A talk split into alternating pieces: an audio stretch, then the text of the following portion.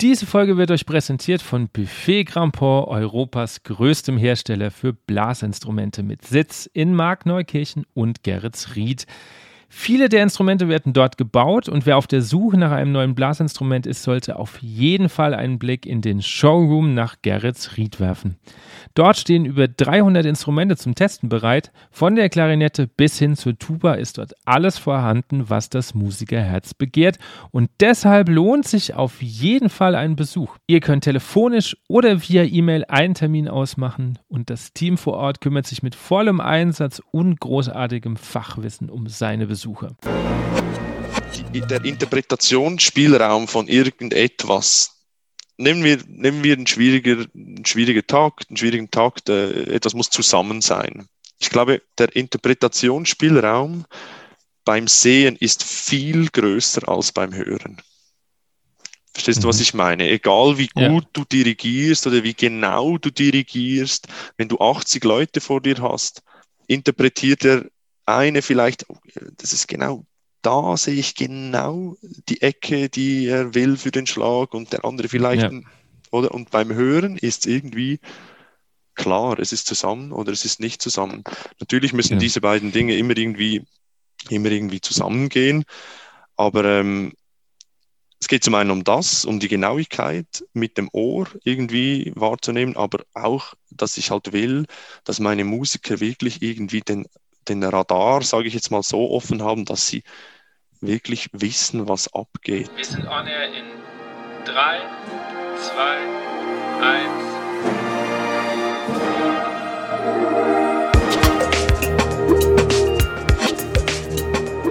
Herzlich willkommen bei On Air, dem Blasmusik-Podcast. Mein Name ist Andy Schreck und ich treffe mich mit Dirigenten, Komponisten, Musikern und Visionären aus der Welt der Blasmusik. Wir sprechen über Ansichten, neue Ideen, das Leben und natürlich Musik.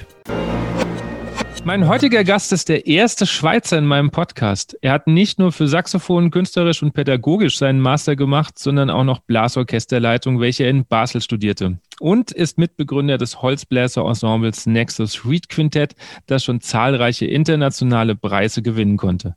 2016 gewann er den ersten Preis beim achten Schweizer Dirigentenwettbewerb und sein dirigentisches Schaffen konnte er 2018 weiter ausbauen, als er mit 31 Jahren zum künstlerischen Leiter des Höchstklasseorchesters der Feldmusik Sahnen ernannt wurde. Ich freue mich, dass er heute hier ist und sage herzlich willkommen, Sandro Blank. Vielen Dank, dass ich bei dir sein darf heute. Herzliche Grüße aus dem sonnigen Luzern. Ja, hier ist noch ein bisschen Sonne, aber es bewölkt langsam. Also okay, okay. Bei uns haut es richtig rein heute, bis 24 Grad, habe ich im Radio gehört. Okay. Ja, freuen okay. wir uns. Äh, nutzt du das Wetter später aus? Ähm, ja, vielleicht gehe ich noch auf eine kurze Joggingrunde. Das wäre okay. doch ein Ziel für heute, ja. Das stimmt. Wir fangen mal mit meiner Standardfrage an. Welches Stück hast du bewusst angehört? Also welches Stück hast du das zuletzt bewusst angehört, äh, bevor wir jetzt dieses Interview machen? Okay, wow. Ähm, schwierig. Bewusst, man hört ja so viel. He? Genau. Aber meistens unbewusst. Ich habe vorhin gerade kurz nach dem Frühstück ähm, den Titel Sponge äh, mit Randy und äh, Michael Brecker mit der WDR Big Band, aber das war eher ein bisschen unbewusst. Also habe kurz bei Facebook beim Durchscrollen habe ich mir das angehört. Aber eigentlich letzten Freitag habe ich mir die zweite Sinfonie von Jim Stephenson Voices habe ich mir mal also ich, ich kenne die schon, habe die schon ein paar Mal gehört, aber habe sie noch mal hm. so bewusst, bewusst reingezogen, okay. ja. Aus welchem Grund? Einfach so? Ist so ein Stück, das ich auf, ja, ich sag mal, auf meiner langen Bank habe. Mhm. Ich habe das Gefühl, dass, dass, ich bin mir auch nicht sicher, ob es schon mal gespielt wurde in der Schweiz. Was vielleicht mal passt in ein Programm, aber es ist eben so auf der langen Bank. Ich habe ja immer so Stücke ein bisschen auf der langen Bank und, und versuche die dann irgendwie einzuflechten in gewisse Programme, ja. Sandro, wir sind gleich alt, habe ich festgestellt. Okay. Ähm, wie kam bei dir das Musik äh, oder die Musik in dein Leben? Ähm, ja, früh, früh. Ich war ähm, ich ging in die Früherziehung, hieß das damals oder heißt vielleicht auch heute noch so. Bei uns heißt jetzt Musik und Bewegung. Früher war das die musikalische Früherziehung im Kindergarten. Äh, meine Eltern sind nicht wirklich sehr musikalisch. Meine Mama hat als Kind Akkordeon gespielt, hat dann später noch Klavier, Klavier versucht zu lernen oder gelernt. Ja, das ist nicht so einfach. Mit 40 hat sie das noch gemacht. Aber es war ihnen wichtig, also die, die ähm, der Musikunterricht oder die Musik, Musikschule etc. erachteten sie als guten Bestandteil, also für, für, für meinen Bruder und mich äh, nebst dem Sport. Und sie haben mich dann da in die Früherziehung geschickt, ja, und das hat mir unglaublichen Spaß gemacht. Da erinnere ich mich, erinnere ich mich wirklich noch dran. Das war bei so einer älteren Dame, Frau äh, Isenring oder Eisenring, ich weiß jetzt gar nicht, ob, wie sie geheißen hat. Und meine Mama erzählt, das hat das schon oft erzählt, dass so nach zwei, drei Stunden. Also man hat da gesungen, getanzt, sich mit irgendwelchen Teppichen herumgezogen zu Jingle Bells, das erinnere ich mich noch. Und meine Mama hat gesagt, dass schon nach zwei, drei äh, dieser Unterrichtsstunden äh, kam diese Frau, als, sie mich, als meine Mama mich abholen konnte, hat sie gesagt, schauen Sie, dass der Sandro immer Musik machen kann. Das liegt ihm. Das erzählt meine Mutter oft noch, diese Geschichte. Ja, ja und später dann Blockflöte, klassisch. Also es war immer klar, dass ich Saxophon spielen will. Okay, weil, meine, weil mein äh, Patenonkel, also mein Götti heißt das bei, bei uns in der Schweiz, mhm. das ist der Bruder meiner Mutter, ähm, spielt Klarinette und hat auch Saxophon mhm. gespielt. Ähm, und das war irgendwie klar. Das war mein Held. Ähm, ähm, und der hat irgendwie, der ist ähm, mit der Harley äh, zu Besuch gekommen und hat mich äh, mitgenommen. Und das war so, das war einfach cool und dann musste, also ich wollte unbedingt Saxophon spielen und viele erzählen ja auch, dass die Blockflöte, das war öde und so weiter. Ich habe das mhm. gar nicht öde empfunden. Ich wusste zwei Jahre und dann kommt mein Saxophon. Das war irgendwie immer klar, das habe ich irgendwie äh, okay. ja, gewusst. Das, das klingt ziemlich, äh, ziemlich zielstrebig schon äh, in, in jungen Jahren, wenn du sagst, okay, da muss ich halt jetzt durch, aber in zwei Jahren kommt er. Ja, also das war, ich erinnere mich auch nicht wirklich ein anderes Instrument wirklich begutachtet zu haben. Das war einfach wie klar, ja. Okay, das heißt, du warst wie alt, als das Saxophon dann? Zehn äh, Jahre, glaube ich, in der, in der vierten Klasse. Heute beginnt man ja früher oder kann man früher beginnen, das geht gut auch mit gebogenen Sopransaxophon und so. Mhm. Hatte ich schon Schüler, ja. zweite Klasse und so weiter. Aber in der vierten Klasse ging es dann los, ja. Okay. Und wann kam das Dirigieren dann dazu? Eigentlich in zwei Stufen. Also ich habe dann ähm, natürlich viel gespielt ähm, und irgendwann so mit 15, 16 Jahren war ich schon ein bisschen ambitionierter. Ich habe da in, in, kantonalen, also die Kantone, die unsere Bundesländer, ähm, haben da irgendwelche Projekte gemacht und ich war immer dabei und habe viel Musik gemacht und da kam mal einer und hat gesagt, ja, es gibt so Dirigentenkurse. Mhm. Der Toni Kurmann, das ist ähm, ein, äh, ein wichtiger Dirigent in unserer Szene. Also er hatte früher das das Blasorchester Siebnen. Das ist der aktuelle Schweizer Meister bei uns mhm. in der höchsten Stufe und und ähm, der hat dieses Orchester von der dritten Klasse bis in die höchste Klasse geführt. Das ist ein totaler Pionier. Und der hat so Kurse angeboten. Es ging dann auch um theoretische Dinge, Musiktheorie, Rhythmusdiktat etc. Diese Dinge. Da habe ich mich angemeldet, bin mit einem Freund immer gegangen, Samstagmorgen um 8 Uhr. Tonsatz war ziemlich trocken, das erinnere ich mich noch, aber es, ja, habe dann ein bisschen zwei, hab zwei Kurse gemacht und dann habe ich es total beiseite gelegt. War überhaupt kein Thema mehr und das kam dann erst wieder, ja, eigentlich sehr überraschend, als ich ähm, nach meinem ersten Masterdiplom in Luzern nach Basel gewechselt bin. Ich erinnere mich, wie ich, ähm, ja, ich habe da durchgescrollt, als ich äh, die Aufnahmeprüfung bestanden hat. Also es war ja, ich habe ja ähm, das Konzertdiplom gemacht in Basel dann anschließend auf Saxophon und ich musste ein Nebenfach, also ein Minor Studiengang wählen. Und habe wirklich äh, einfach so geschaut, was gibt es da, durchgescrollt, Blasorchesterdirektion bei Felix Hauswirt, und das könnte doch noch was sein und so. Habe mich da angemeldet und das war äh, das absolute Aha-Erlebnis nach nur schon einer, zwei Unterrichtsstunden bei Felix. Ja, so ist das gekommen. Okay, also dann doch relativ spät. Relativ spät, eigentlich. ja. Relativ ja. spät, ja. Okay. Und ähm, wenn wir nochmal ein bisschen zurückgehen, wann kam für dich die Entscheidung, das beruflich zu machen, also Saxophon zu studieren? Schlussendlich gab es gar, gar nichts anderes, was in Frage gekommen ist. Also ich habe äh, Matura gemacht, Abitur heißt das bei euch. Mhm. Ähm, und eigentlich also es war einfach, ich, ich habe nur Musik gemacht. Ich habe wirklich, ich habe für die Schule wirklich, also ich kam wirklich immer so ordentlich durch. Aber meine Eltern hatten schon viele schlaflose Nächte, glaube ich, damals, weil, weil wirklich, ich habe überall gespielt, ich habe jedem zugesagt für alles. Ich habe, das war das Einzige, was mich wirklich interessiert hat. Ich erinnere mich wirklich an, an Wochenenden mit äh, kommende Woche drei große Prüfungen ich habe nie mehr Saxophon geübt als dann. Also meine Mutter ist hochgekommen nach vier, fünf Stunden, ähm, willst du nicht mal vielleicht Biologie und so für nächste Woche? Und ich habe einfach nicht eingesehen, wieso, wieso ich Biologie oder X was lernen soll, weil ja, ob ich jetzt da eine gute oder eine schlechtere Note schreibe, das interessiert ja keinen. Aber wenn ich nächste Woche in der Probe das Solo tierisch reinhaue, dann gibt's Applaus von allen, oder? Das war irgendwie so, so klar und dann an, ich hatte wirklich einen absolut fantastischen fantastischer, äh, fantastischen Lehrer. Mein, mein Saxophonlehrer Urs Oetli, sei gegrüßt, wenn er das hört vielleicht.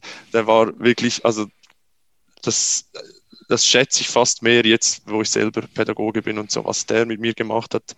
Also er hat mir gezeigt, äh, wo die Finger auf Saxophon kommen mit zehn Jahren bis zum Studium. Und der hat so viel mit mir gemacht, wir haben so viel gespielt, Kammermusik gespielt, Orchester gespielt und der hat dann einfach gesagt, ja, wenn du das machen willst, das Studium, dann, ähm, ja, dann mach das doch gleich. Es war immer irgendwie so, ja, mach doch mal vielleicht ein Praktikum auf einer Bank oder so. Ich habe ich mhm. habe eine Wirtschaftsmatura gemacht. Ich habe nicht Schwerpunkt Musik genommen damals. Ich habe gedacht, ja, mach doch was irgendwie was anderes. War eine schlechte Entscheidung. Hätte besser Musik genommen, aber ich habe dann die Wirtschaftsmatura auch hingekriegt. Und dann irgendwie, ich erinnere mich, äh, ein Abendessen mit meinen Eltern und äh, dann habe ich gesagt, ja, ich werde direkt Aufnahmeprüfung spielen und direkt Musik studieren. Und mein Vater und meine Mutter waren so, okay. Ähm, die haben sich auch nichts darunter vorstellen können zum damaligen Zeitpunkt. Sie haben mich dann gelassen und ähm, haben mich äh, unglaublich unterstützt in dem. Also das ist was auch heute noch, ähm, was für mich sehr wichtig ist. Meine Eltern sind immer da an meinen Konzerten, egal wo ich bin. Und ich erinnere mich dann, als ich, also eben, wie gesagt, die konnten sich nicht so unter vorstellen, dann noch Saxophon, äh, klassisch Saxophon, neue Musik, kannst du dir vorstellen, dass, was wir da für Zeug gemacht haben. Also, was ich natürlich super finde, immer noch. Und auch für meine Eltern war das nicht greifbar. Ich war so ein paar Wochen am, äh, in Luzern am, am Konservatorium. Wir hatten da immer so Crossover-Projekte mit der Jazzabteilung. Mein, mein der damalige, damalige Dozent Sascha Armbruster hat das organisiert und wir haben da in so einem Kleintheater ein Konzert gespielt mit einem amerikanischen Gitarristen, Fred Frith. Und also freie Impro, irgendwelche Gegenstände auf der Bühne herumgeworfen, geschrien und, und ich habe das so toll gefunden und so. Ich, wir haben da Vorprobe, es war ein Dienstag, Werktagsabend, ein Konzert. Und zehn Minuten vor dem Konzert sehe ich meine Eltern da reinlaufen. Ich habe gedacht, oh mein Gott, weißt du, die, das ist, was muss jetzt schlimm werden für die und so weiter. Und ich, ja, habe dann gespielt, ging raus an die Bar und mein Vater stand da und hat mir so sinngemäß gesagt, äh, äh Sandra, ich habe wirklich keinen blassen Schimmer, was da gerade abging, was ihr da macht. Aber wenn ich dich sehe auf dieser Bühne, dann weiß ich, dass das absolut das ist, was für dich das Richtige ist. Also gib Gas, ich unterstütze dich ich will keine, keine Dummheiten sehen, keine Semesterwiederholungen etc. Ich unterstütze dich finanziell und moralisch und versuche mich da, und sie haben sich dann wirklich, sie kamen immer und alles hören, ja, haben sich da auch irgendwie weitergebildet. So. Das, war, das ist wirklich sehr schön. Das ist echt cool. Also ähm, gerade weil neue Musik ja doch sehr schwer zugänglich ist. Absolut. Dann, ja. Also es hätte ja auch anders laufen können, dass die sich gefragt hätten, okay, und damit willst du Geld verdienen. Genau, genau. Ja, und es gibt auch, also ich habe, ja, es gibt natürlich diese Beispiele. Ich habe auch viele Kollegen, die das erlebt haben und ich, das war bei wirklich, bei mir wirklich nicht so. Ich habe wirklich immer die Unterstützung gespürt und es ist ja klar, also Musikstudium, das ist einfach was anderes, ein künstlerischer Beruf. Mein Bruder ist äh, Lehrer und ähm, unterrichtet an der Pädagogischen Hochschule auch und so weiter und das ist ein bisschen jünger, aber das war immer klar, der Fabio, der wird in so und so vielen Jahren ungefähr so und so viel Geld verdienen, jeden Monat. Und das war beim Sandro halt irgendwie nie klar. Und das war schon irgendwie so eine Unbekannte, die, ja, das war schon immer irgendwie so ein Thema oder eine Unsicherheit, aber sie haben das irgendwie ja, hingenommen und, und mich, es geht einfach darum, dass man was macht, wo, man brennt dafür, oder? Und deswegen ist es wahrscheinlich auch, auch aufgegangen jetzt, ja. Ja, aber hat dich das irgendwann mal ähm, irgendwie, oder hat dir das irgendwann mal Angst gemacht, dass du so eine Unsicherheit hast und nicht weißt, was du verdienst? Also wir reden jetzt mal, also wir reden jetzt nicht von Corona, das sind nochmal andere Zeiten, aber Zeit. davor ähm, war das irgendein Thema oder hast du dir gedacht, nee, ich brenne dafür und das wird dann schon. Das war sicher ein Thema, ja. Aber ich habe immer so dafür gebrannt, dass es einfach, es gab, also den Plan B, den, also nicht mal im Ansatz existiert. Nicht mal im Ansatz. Mhm. Also das, das war, du hast ja auch äh, auf deinen Kanälen kürzlich die, gefragt, würdest du nochmal Musik studieren? Diese äh, mhm. habe ich mitbekommen und so. Das, ja.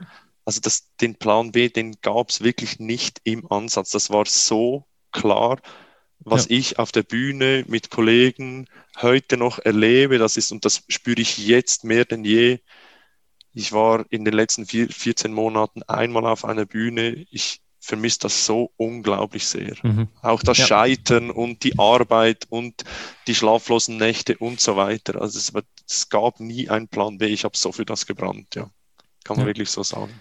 Ja. Das ist ja auch das, was ich äh, auf die Frage selber ja dann auch geantwortet habe, dass man das tun soll, wofür man brennt. Und ich merke das jetzt auch extrem. Also ich bin zwar hauptsächlich in der Schule, aber das Nebendran, das hat ja mein Leben immer ganz gut ausgefüllt mit Dirigieren, selber spielen.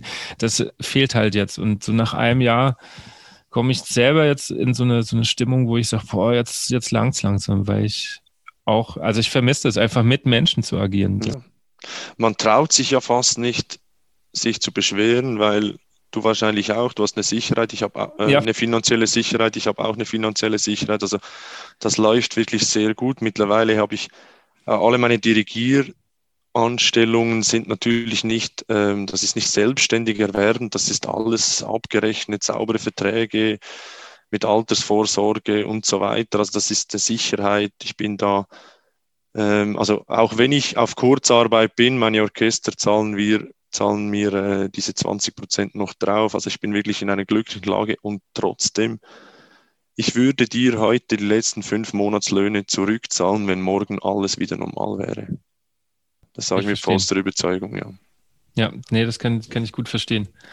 Ähm, ich weiß nicht, wie, wie, äh, es in der Schweiz ist. Ich habe jetzt bei uns, äh, ich glaube, die Tage äh, gelesen, dass die Zahl habe ich jetzt leider nicht im Kopf, aber die war erschreckend hoch. 20 Prozent oder so. Der Berufsmusiker in Deutschland drüber nachdenken, ihren Beruf zu wechseln. Mhm. Ich habe nichts mitbekommen diesbezüglich in der Schweiz. Ich habe auch mal irgendwie aus Deutschland was gelesen. Ähm, ja, also ich habe natürlich viele Kollegen, die, die natürlich äh, freischaffend unterwegs sind und ja, es ist wirklich krass. Also man, es, es läuft zwar gut, ich, ich weiß nicht, wie es in Deutschland ist, ich habe mal gehört, nicht so gut für die Freischaffenden. Bei uns kriegt man das Geld wirklich. Man kann auch so, wenn man alles immer sauber angemeldet hat, das ist natürlich die Voraussetzung, verstehe ich auch.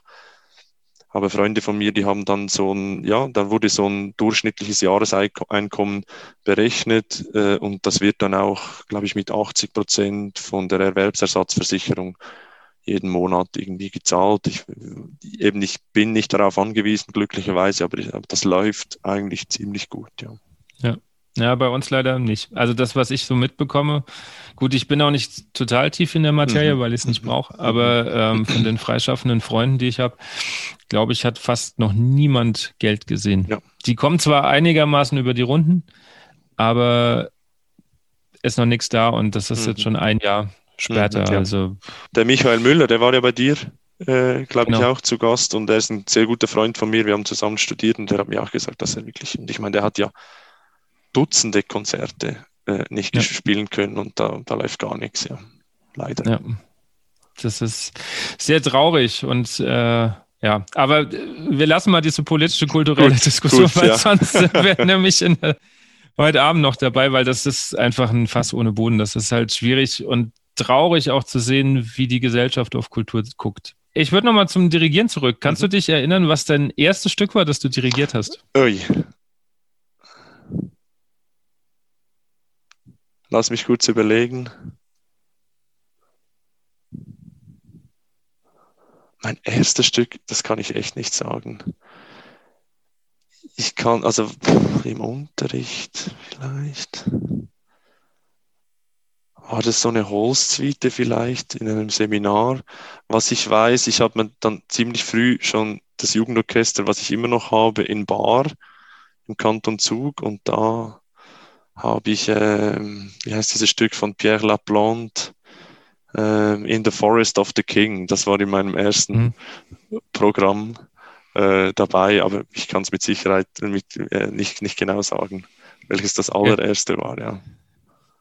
Okay. Wenn du heute Stücke aussuchst, nach welchen Kriterien gehst du vor? Ähm, ich würde sagen, dass ich habe vor, äh, ähm, wir haben über das, äh, über die lange Bank gesprochen. Ja. Ähm, äh, und da sitzen immer irgendwelche Stücke. Mhm. Und oftmals greife ich mir dann eins und baue drum herum. Jetzt gerade bei den bei meinen ähm, leistungsfähigen Ensembles in den, in den höheren Klassen, da habe ich dann schon immer so eine Idee, was jetzt ein gutes, großes Werk wäre für das nächste mhm. Programm mhm. und versuche dann drum herum zu bauen. Es, äh, es ist natürlich, ich finde dass äh, ich brauche extrem viel Zeit für das, muss ich sagen. Mhm. Wirklich Wochen, teilweise Monate. Ähm, ich tue mich extrem schwer. Ich bin aber am Schluss auch immer vollkommen d'accord mit meinen Programmen. Also ich liebe diese Programme vom ersten bis zum letzten Tag. Das sind ja auch Probephasen über ein halbes Jahr teilweise. Ähm, und ich brenne dafür bis zum Schluss. Ich glaube, das ist auch was Wichtiges, was der Musiker dann spürt irgendwie in der ja, Probenarbeit. Ja. ja. Das heißt, wenn das eine Konzert fertig ist, äh, sitzt du schon dran, ja, während, das neue Konzert. Ich, ja, man sollte früh dran sein, nehme ich mir immer vor. Gerade jetzt, oder ist wieder so eine Phase. Gut, Programme hätte ich jetzt genug hä, nach diesem ja. Jahr, aber, aber äh, ja, jetzt wieder ähm, schon für nach dem Sommer natürlich und so. Genau, kreisen meine Gedanken. Okay, was hältst du von Motto-Konzerten? Ähm, das mache ich auch, wenn es entsteht, okay. würde ich sagen. Wenn es irgendeinen Sinn ergibt.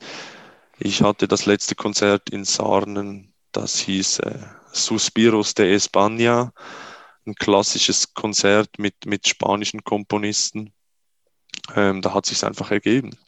Da hat sich ergeben. Ich hatte da zweite Sinfonie von Theo Aparicio Barberan zusammen mit Navarro Klarinettenkonzert und irgendwie und dann, dann ging es in diese Richtung und dann, wenn es sich nicht ergibt, ergibt sich nicht. Ich, ich, und, und ich meine, das Ländermotto, das ist natürlich, das kommt wahrscheinlich dann am häufigsten und so. Ich versuche dann eher vielleicht so stilistisch ähm, irgendwelche äh, Mottos zu kreieren oder irgendwie von der Art der Musik oder irgendwelche Symmetrien sonst zu den Stücken, äh, zwischen den Stücken zu schaffen. Jetzt mein, mein neues Programm in Sarnen, das ist das Verschobene von diesem Jahr.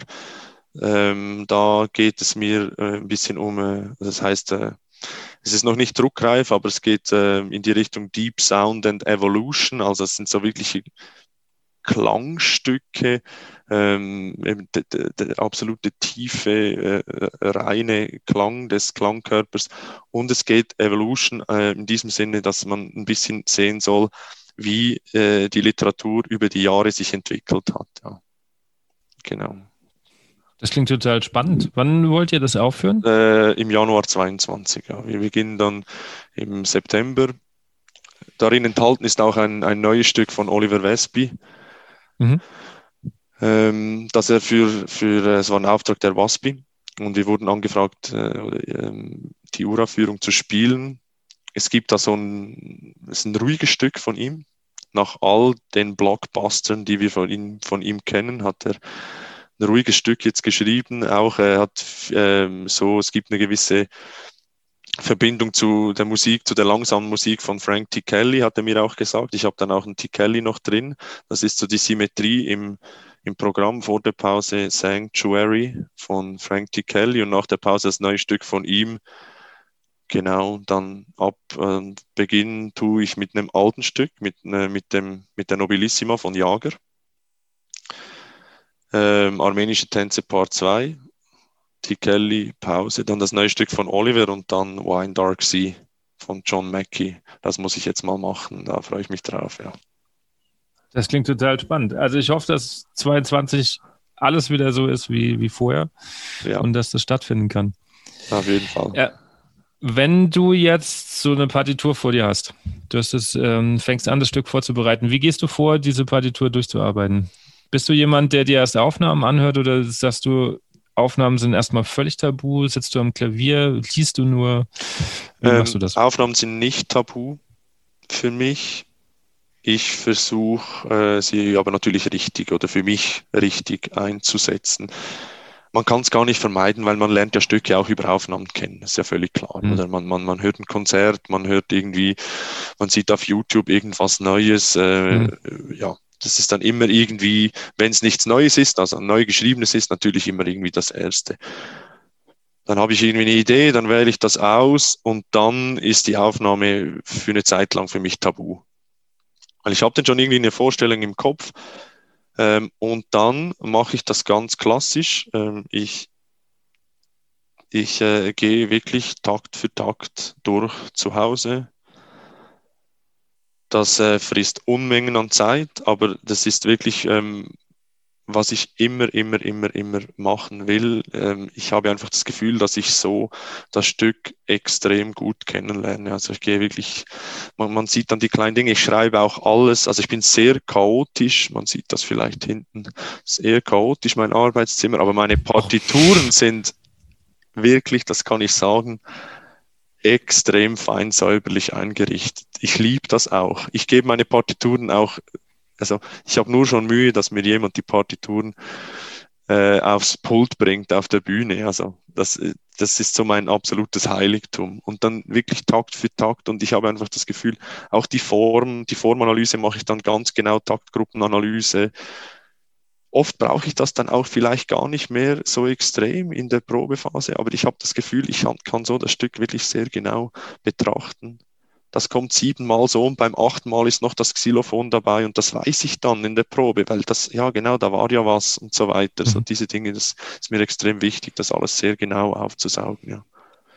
Das ist total spannend, dass du das sagst, weil ich glaube, vor zehn Minuten hast du noch äh, über trockenen Tonsatzunterricht geredet. ja, genau. Also ich meine, das gehört natürlich auch dazu. Ich sitze dann auch mal am Klavier und es geht dann vor allem, wenn ich, wenn ich merke, okay, da ist irgendwie so eine neuralgische Stelle, das könnte schwierig werden, dann analysiere ich das genau durch natürlich.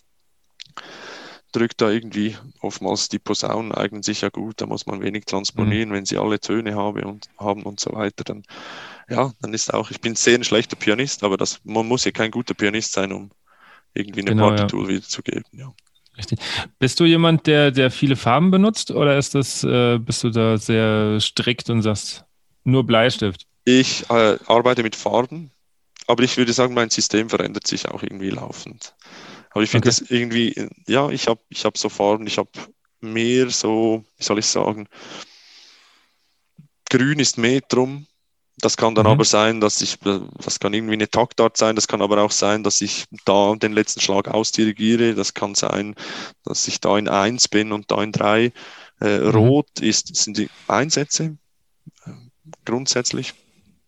Ähm, Blau ist Dynamik und dann mhm. habe ich verschiedene Farben für, für, äh, für verschiedene Schichten in der Musik. Also die gelbe, die gelbe Schicht ist meine wichtigste Schicht, die will ich, äh, also ist quasi äh, bisschen, wie soll ich sagen, traditionell gesagt, die erste Stimme Mhm. Jetzt, das ist ja. natürlich je nach Musik wird das dann immer komplizierter oder wie man das dann schichten will, aber ich, dann gibt's noch Violett, äh, dann gibt's noch ähm, für Schlagzeug nehme ich oft äh, die Farbe Orange irgendwie. Ja, so, so mache ich okay. das, ja. Aber ich, man muss, also ich muss mich immer selbst zügeln, nicht zu übertreiben mit dem. Mhm. Vor lauter ja. Bäumen den Wald nicht mehr sehen. Das ist ein bisschen das Thema ja. da. Ja. Machst du das auch bei den äh, Stücken für deine Jugendorchester oder ist das jetzt nur drauf gemünzt auf die Höchstklassen? Ähm, teilweise, also man muss vielleicht ein bisschen präzisieren, dass das Jugendorchester hier in Luzern, das äh, ist, zählt sicher zu, zu den besten Orchestern in der Schweiz, auch, auch im Erwachsenenbereich. Okay. Also das ist ein äh, Spiel mit denen äh, einfache Höchstklasse-Sachen Also Grad 5 geht gut, Grad 6 teilweise. Also das ist wirklich sehr hohes Niveau. Okay.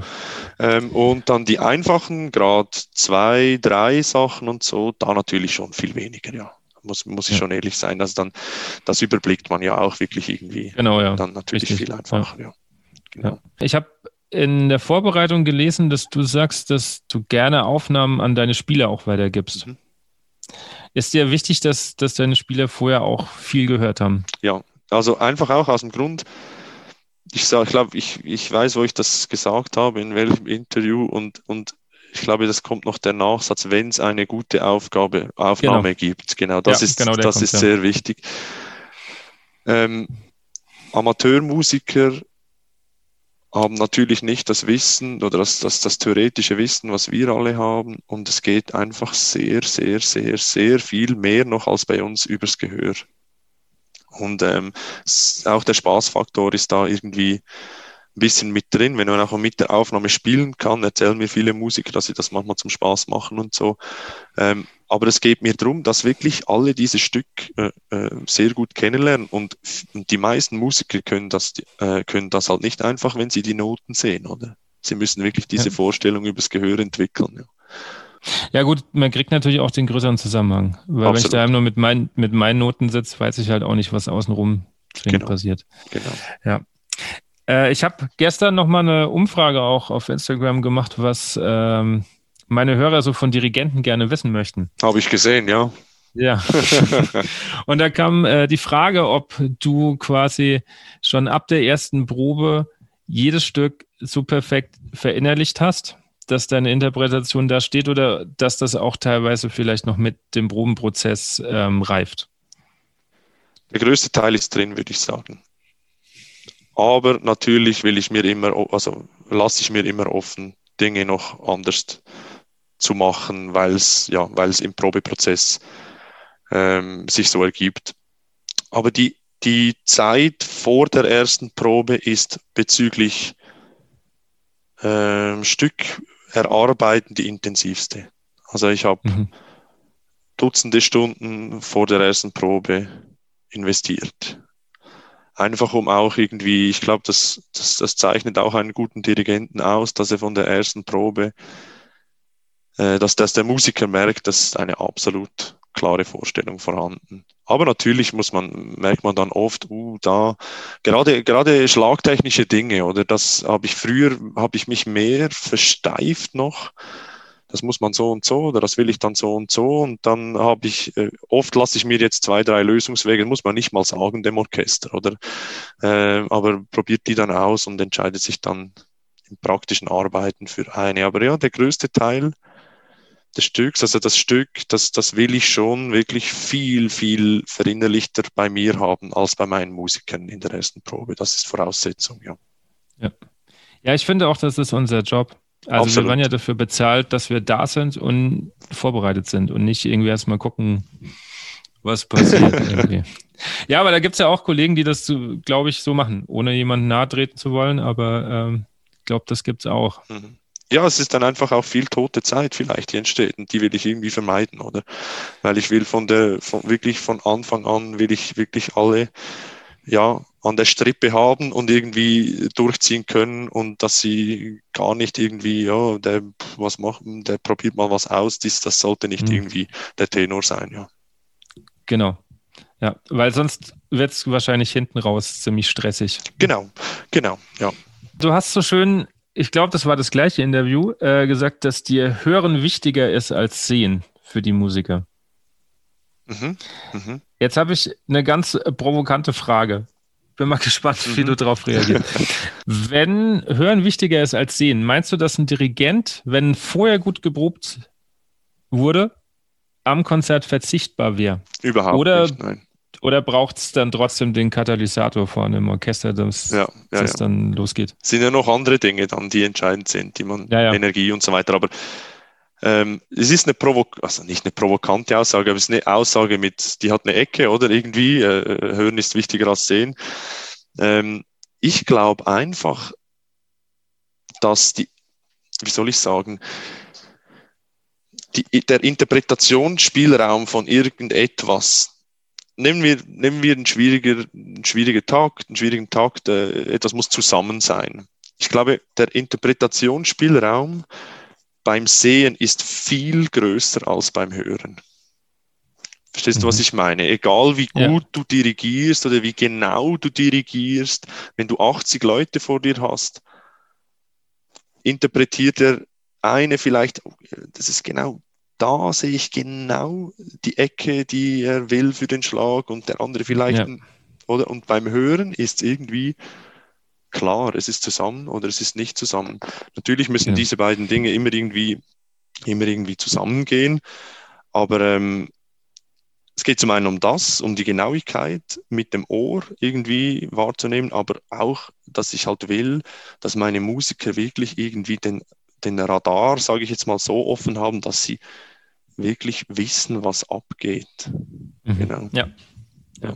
Ich, ich finde, das hat auch ein bisschen was von ähm, Vertrauen ins Orchester geben zu tun mhm. und nicht mehr nur noch vorne irgendwie alles managen und ähm, quasi sich als Musiker bedienen lassen, mhm. wenn man das mal überspitzt mhm. formuliert, sondern auch seinen Teil dazu tun. Da finde ich etwas unglaublich Wichtiges, was du jetzt gesagt hast. Ähm, ich glaube, man, man erreicht, wenn man, wenn man davon ausgeht, dass man mit dem Orchester einen Fortschritt erreichen will, ist das unabdingbar.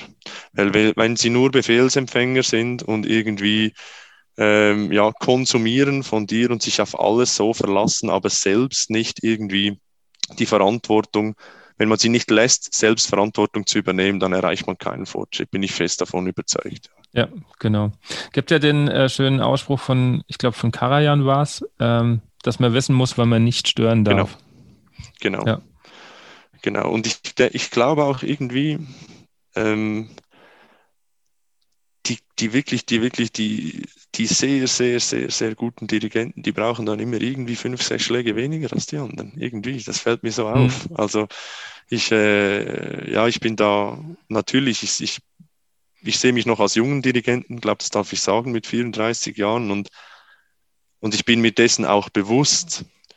Ich glaube auch, dass ich deswegen mehr aufwenden will, weil ja meine mhm. älteren Kollegen auch viel mehr Erfahrung haben und so weiter. Und ich ziehe mir wirklich viel rein. Dass also meine Frau äh, schüttelt nur den Kopf manchmal, wenn ich irgendwie, sie ist dann längst im Bett, aber das kann sein, dass ich morgens um zwei irgendeine Stelle aus einer Malersymphonie höre, die ich äh, irgendwie interessant, komplex finde, wie das jetzt gemacht wird und dann mich auf, also dann auf IMSLP gehe, mir die Stelle raussuche und dann sieben verschiedene YouTube-Videos mit sieben verschiedenen Dirigenten an, also völlig gaga eigentlich, oder? Aber das sind so, ja, so nächtliche Beschäftigungen, das reizt mich unglaublich. Also dann irgendwie so, ja, wie kann man und wie, ja, wie macht's der, wie macht's der und so. Und mir mhm. fällt dann auf, dass halt irgendwie weniger oft einfach auch mehr ist, ja. Weil es ist dann auch ja. oft besser zusammen, weil sie irgendwie,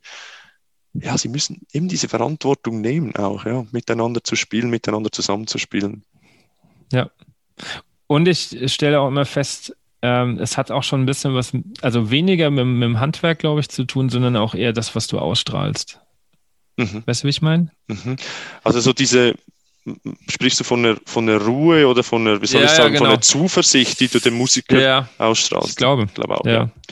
Ich glaube auch, dass, äh, ja, und, und es muss ja Platz für anderes sein, auch auf der Bühne, oder? Ich will ja dann irgendwie das extra noch rauskitzeln an Energie und so. Und wenn dann mhm. einfach irgendwas rumgeholzt wird auf der Bühne vom Dirigenten und nur irgendwie organisieren, organisieren, organisieren, ähm, ja, dann, dann, dann wird das irgendwie nicht so mit dem Special Moment, oder? Mit, mit dem genau. Gänsehautmoment. Ja. ja, ja. Ja, vor allen Dingen, wenn man sich zu Tod organisiert und sich als Zuschauer fragt, warum, mhm. wenn es gar nicht nötig ist. Das gibt es mhm. ja auch. Ja, Ritardando, Übergänge mit großen Notenwerten und es wird ausdirigiert bis zum geht nicht mehr. Das wirklich, da schüttle ich nur den Kopf. Das sieht man oft irgendwie. Ja, muss man auch sagen, in der Blasmusik halt doch immer noch viel mehr als in der, in der symphonischen, in der Symphonieorchesterwelt, ja. Ja, das stimmt. Weil wir schon dabei sind, was sind denn das für dich dirigentische No-Gos? Di dirigentische No-Gos. Lass mich kurz überlegen. ja, zwischenmenschlich gibt es natürlich viel. Ich, ich erachte diese Soft-Faktoren, diese Men also sage jetzt dem Soft-Faktoren, so menschliche Dinge irgendwie als extrem wichtig, oder? Leute fertig zu machen, beispielsweise. Äh, Leute irgendwie gezielt einzeln vorspielen zu lassen, ähm, völlig sinnfrei und so weiter. Äh, ich glaube, so in der Menschenführung gibt es da einige No-Gos, die man irgendwie nicht äh, machen sollte. Ja. Was ist dir dann wichtig äh, in der Menschenführung? Wir haben von der Verant also vom, vom, vom, vom äh, davon gesprochen vorhin gerade, dass die Musiker Verantwortung übernehmen sollen. Das ist mir sicher etwas sehr Wichtiges. Ähm, ich möchte jeden eigentlich, ich möchte jedem die Hilfe sein, dass er ein bisschen vielleicht besser werden kann oder mit Sicherheit so an sein Leistungslimit gehen kann und das mit Freude, oder? Also es ist ja dann, also wir müssen nicht um den heißen Brei herumreden, irgendwie Leute, die nicht üben zu Hause und das Zeug nicht vorbereiten, die, also das akzeptiere ich dann auch nicht. Aber ich finde, ich, ich muss irgendwie das Umfeld schaffen, in dem jeder und jede Musikerin wirklich die intrinsische Motivation und Energie entwickelt, sich wirklich reinzulegen in die Sache.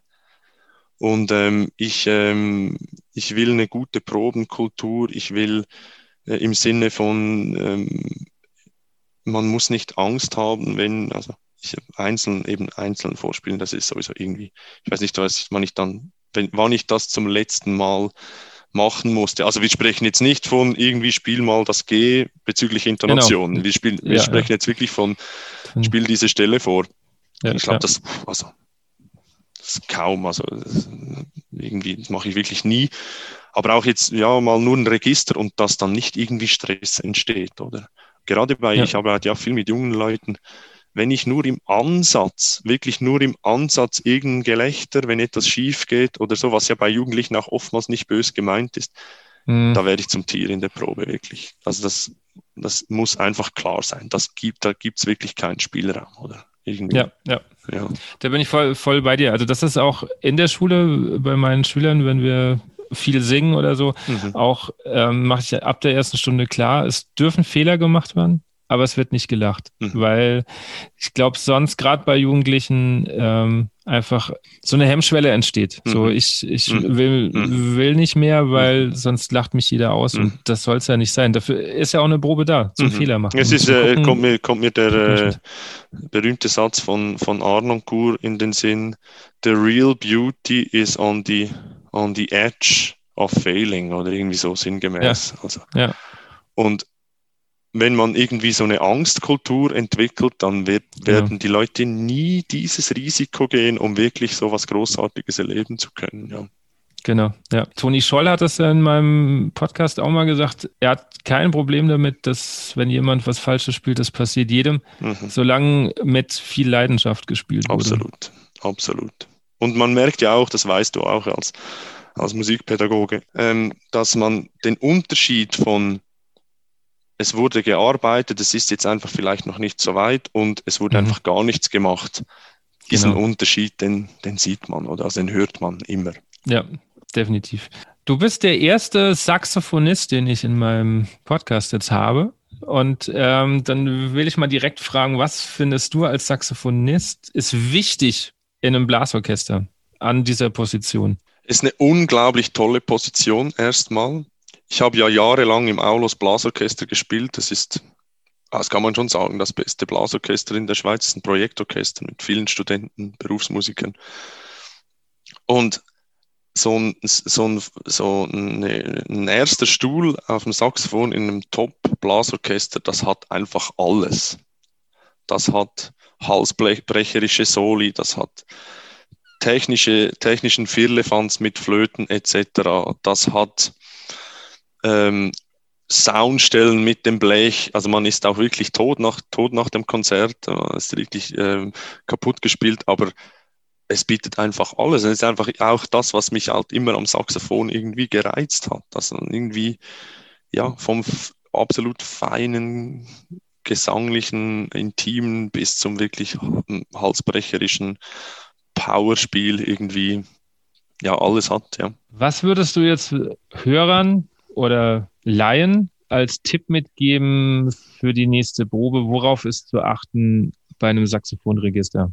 Ich glaube, Klang ist schon entscheidend. Ich glaube, Saxophon ist ein Instrument, welches sehr einfach ist. Wenn man jetzt mal einfach so ganz stupid sagt, so eine Geige ist sehr schwierig zu erlernen, ist ein mhm. Saxophon wirklich sehr einfach zu erlernen. Ich habe noch selten ein Kind und sei es noch so klein gehabt, das keinen Ton aus diesem, das ist auch ein Unterschied zur Trompete beispielsweise. Ja. Oder man bringt da einfach einen Ton raus.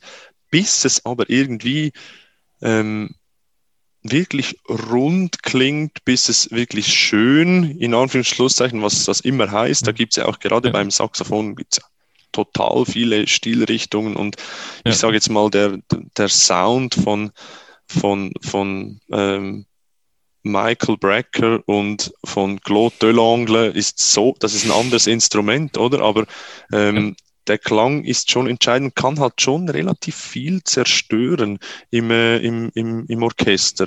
Was mir immer wieder auffällt bei Amateuren, dass sie ein, kein gutes Setup mit sich tragen. Also Blatt-Mundstück-Kombination, dass das nicht passt. Nebengeräusche ist natürlich ein Thema, wie fast auf keinem zweiten Instrument.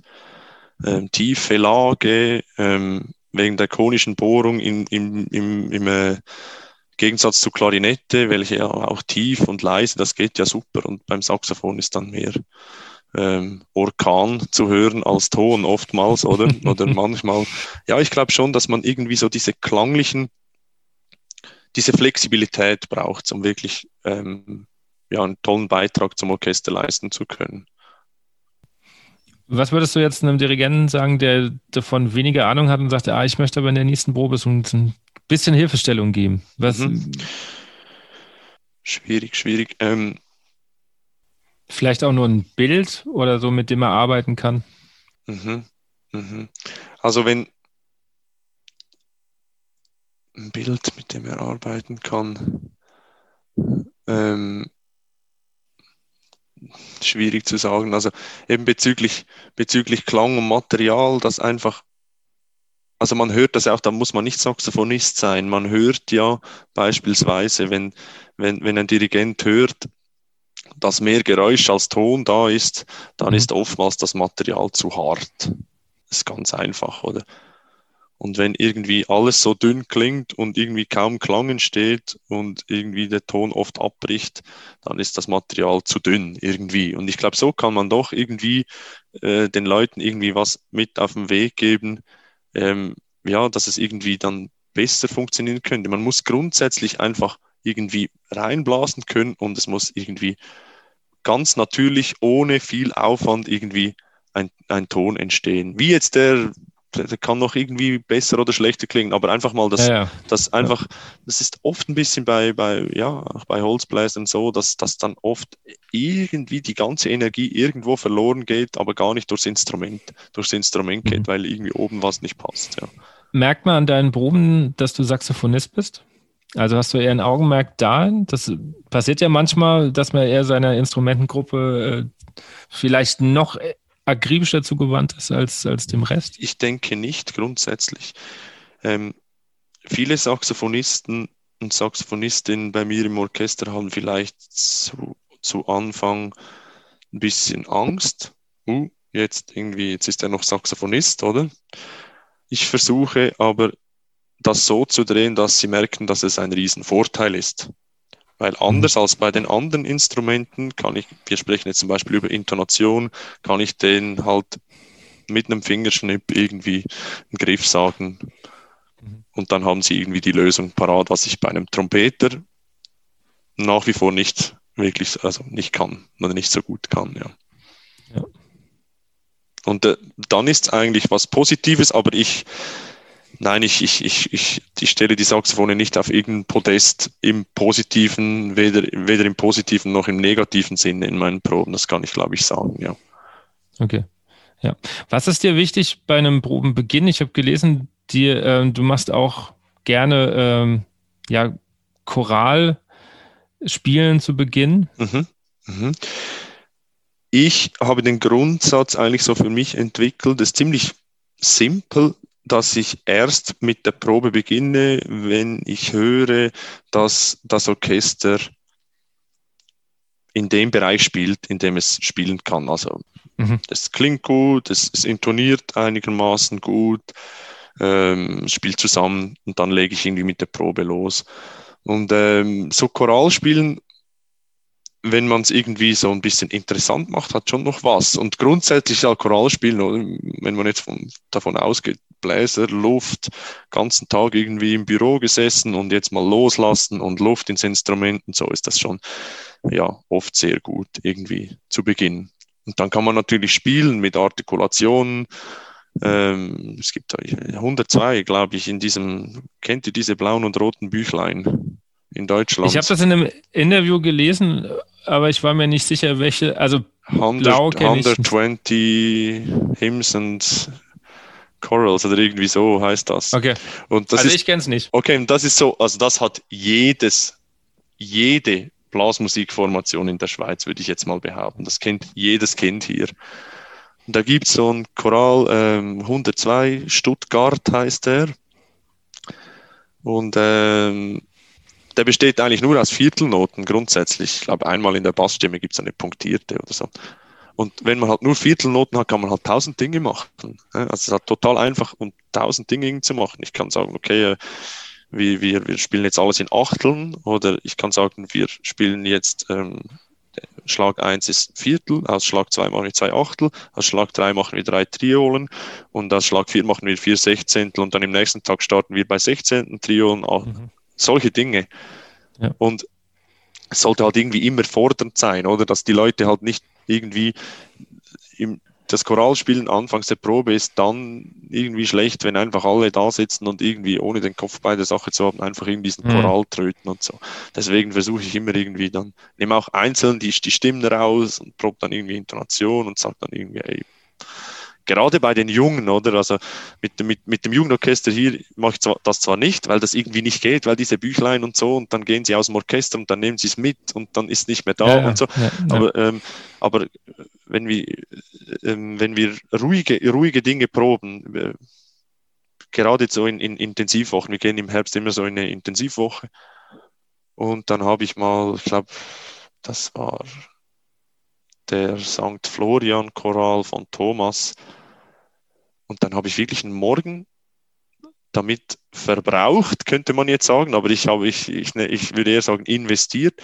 Und dann müssen wir, müssen die mir die harmonische Analyse bringen, diese 80 Jugendlichen. Mhm. Weil so viele sind, oder, sind bei dir im Unterricht am Gymnasium oder so und machen Musikabitur und kennen das eigentlich und finden es ja total trocken in der Schule und ja, hier habt ihr das lebendige Beispiel.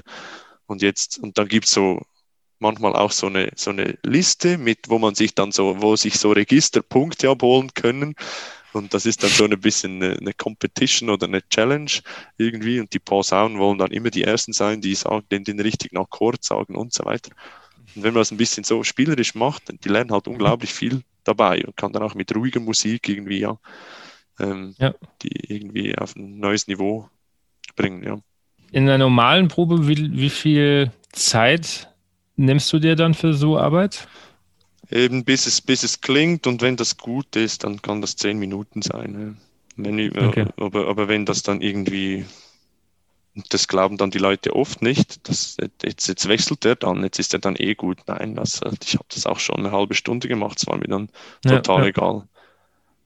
Weil das ja. hat schon Wert, finde ich auch. Und das, das müssen die dann auch lernen, dass man das nicht einfach, ja, ja, und jetzt machen wir das zehn Minuten und dann gehen wir eh weiter oder so. Genau, ja. Ja, ja. ja ich finde halt bei so vermeintlich technisch einfacher Musik hast du halt einfach Zeit, deine Ohren und so zu schulen. Total. Wo, da, wo wir auch wieder beim Programmieren sind, ist mir sehr wichtig, oder? Also wenn gerade, ich sage jetzt im, im so im High-End-Level äh, jetzt programmiere ich oft bewusst einfachere Stücke. Ich habe dann, ja, der, der Sandro, der macht in Sarnen armenische Tänze. Das ist ja ein, das ist ja ein Erstklasse-Stück, oder? Bei uns gibt es vierte, mhm. dritte, zweite, erste Höchstklasse, oder? Und ja, armenische Tänze, aber das ist ja gar nicht Höchstklasse, oder?